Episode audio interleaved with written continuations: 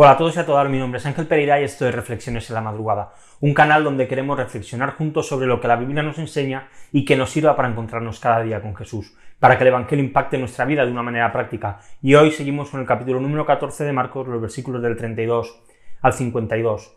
En el texto que tenemos hoy delante nuestro empezamos a ver el final ya de la vida de Jesús. Su muerte está a la vuelta de la esquina y me imagino, y esto es ciencia ficción, es ficción totalmente, pero me imagino el cielo totalmente en silencio.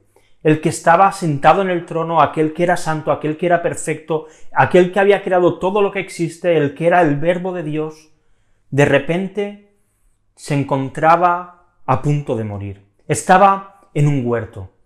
Y en ese huerto estaba hablando con su padre. Sabía que pronto iban a llegar los guardas, que pronto le iban a arrestar, que pronto iba a empezar a caminar pues los pasos hacia el Gólgota con una cruz a sus espaldas, representando el peor momento de toda la historia de la humanidad.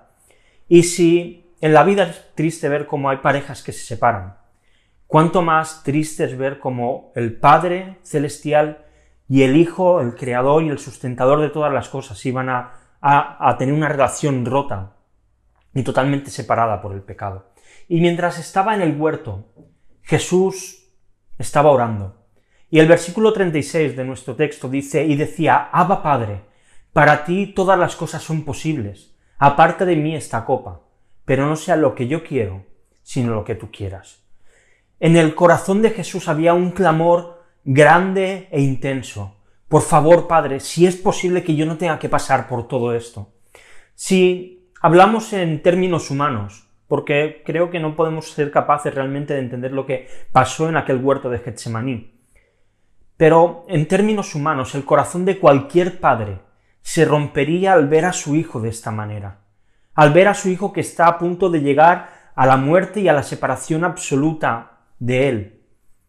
Jesús en este momento, él no tenía miedo a los azotes, no tenía miedo a los insultos, no tenía miedo a las faltas de respeto que pudiese sufrir, no tenía miedo a ir a cargar con una cruz a sus espaldas, no tenía miedo a que le atravesaran las manos y los pies con clavos, no tenía miedo a que le atravesaran con una lanza al costado, no tenía miedo a, que, a escuchar mofas de, sí. Jesús temía apartarse del Padre. Jesús en el huerto no tenía ganas de pasar por lo que iba a pasar. No le apetecía morir por los suyos. No había un sentimiento en su interior que respaldara y dijese, bueno, venga, vamos a hacer esto, me apetece. Y así se lo expresó a su Padre. Así clamó al Padre. Y puede parecer que en realidad Jesús aquí tiene una derrota. Jesús, su, parte humana, quería rendirse. Pero en todo momento él tenía claro quién tenía el timón de todo. Y dijo, pero no sea lo que yo quiero, sino lo que tú quieras. Y creo que aquí tenemos una gran lección para todos nosotros. ¿Cuántas veces nosotros rompemos nuestra relación con Dios porque no nos apetece leer, porque no nos apetece orar, porque no predicamos a los demás porque no nos apetece o no nos apetece que se burlen de nosotros o que nos dejen de lado y dejamos que sean nuestros sentimientos los que gobiernen las decisiones de nuestra vida y las acciones que tomamos. En realidad es algo normal, en parte, no tener ganas de leer o no tener ganas de orar o de no tener un sentimiento, de tener muchas ganas de hacerlo, porque nuestra carne, nuestra naturaleza pecaminosa muchas veces tira a apartarnos de Dios.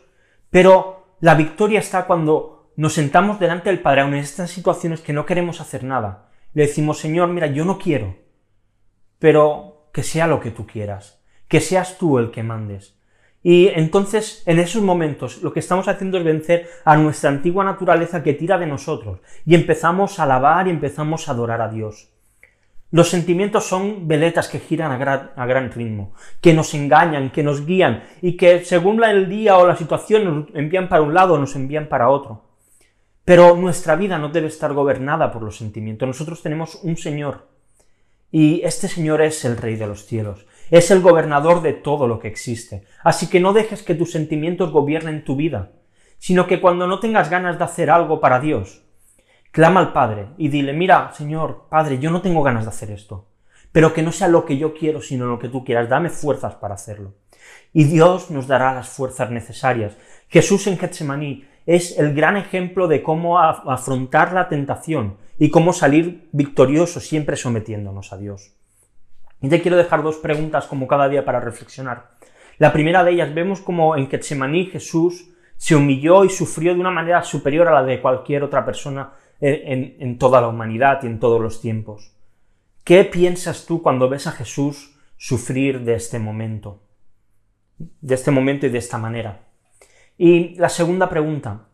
Vemos que Jesús obedeció al Padre aunque él sabía que le tocaba cargar con un gran sufrimiento por el pecado nuestro y que la ira de Dios le iba a aplastar en la cruz.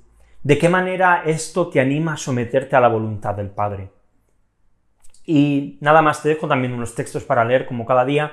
Seguimos con el primer libro de Crónicas, capítulo del 5 y 6.